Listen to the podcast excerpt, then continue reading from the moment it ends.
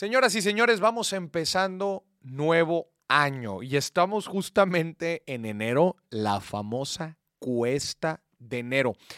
¿Y sabes por qué se llama cuesta de enero?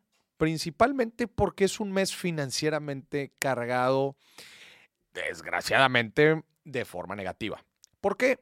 Es el mes a ver, si vamos empezando año nuevo, probablemente muchos de los precios de los productos y los servicios se ajusta acorde a inflación. Entonces, de entradita sentimos un golpecito. Por todo lo que nos toca comprar ahora a un precio más caro. Y hay otra parte importante en la cuesta enero que es eh, que se nos juntan diferentes pagos anuales en este mes. Justamente hoy te quiero platicar de algunos de los pagos importantes que tenemos que hacer en enero para que no se te olvide. Y bueno, otra de las razones también por las que se llama cuesta enero es porque vamos cargando deudas o gastos de cierre de año, ¿no? Todos esos regalitos, los viajes que nos dimos en, noviembre y en diciembre, pues bueno, ya nos toca aterrizarnos en la realidad, se acabaron las fiestas y ahora sí toca pagar pues lo que debemos.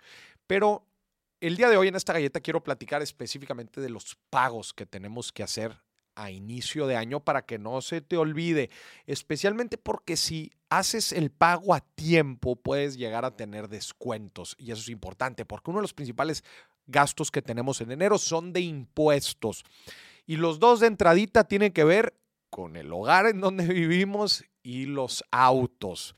Específicamente te estoy hablando del predial, el impuesto predial, acuérdate, el impuesto predial es el es el pago de impuestos por tener una propiedad. Y el pago, el pago predial se hace a nivel municipal.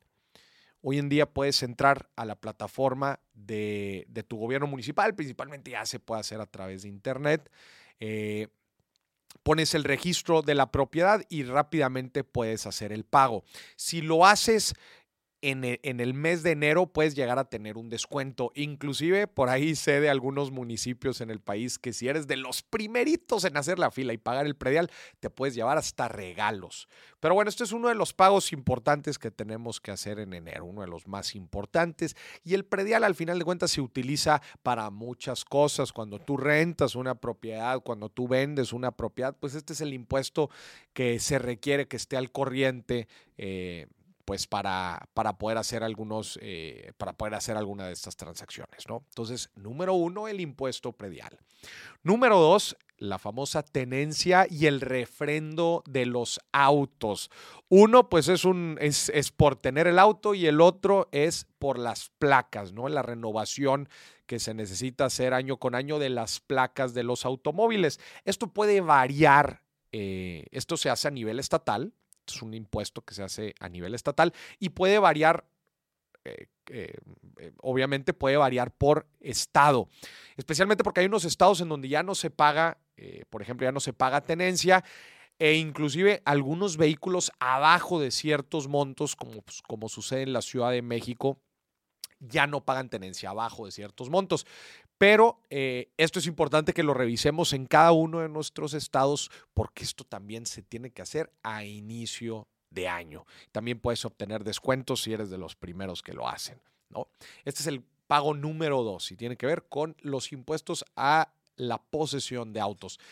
Y número tres, la renovación de algunos productos o servicios que se hace principalmente de forma anual, como puede ser eh, la renovación de seguros, cuando renovamos seguros, cuando renuevas alguna otra suscripción, que se hace continuamente todo enero, pues hay que tomarlo en cuenta, porque se nos empiezan a juntar los pagos.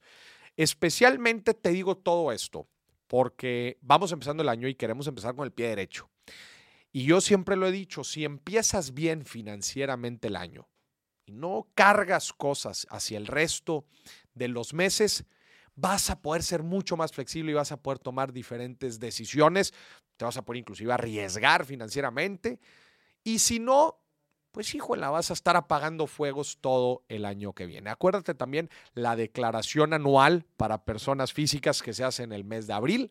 También, digo, todavía faltan algunos meses, pero para que lo tengas en el radar. La declaración anual de impuestos es eh, para personas físicas es en abril. Entonces, me gustaría que hicieras un estado actual de tus finanzas, veas si es que estás eh, cargando alguna deuda, revises muy bien y aterrices los pagos que tienes que hacer a inicio de año para que los logres saldar lo más rápido posible y puedas correr con todo en el nuevo año.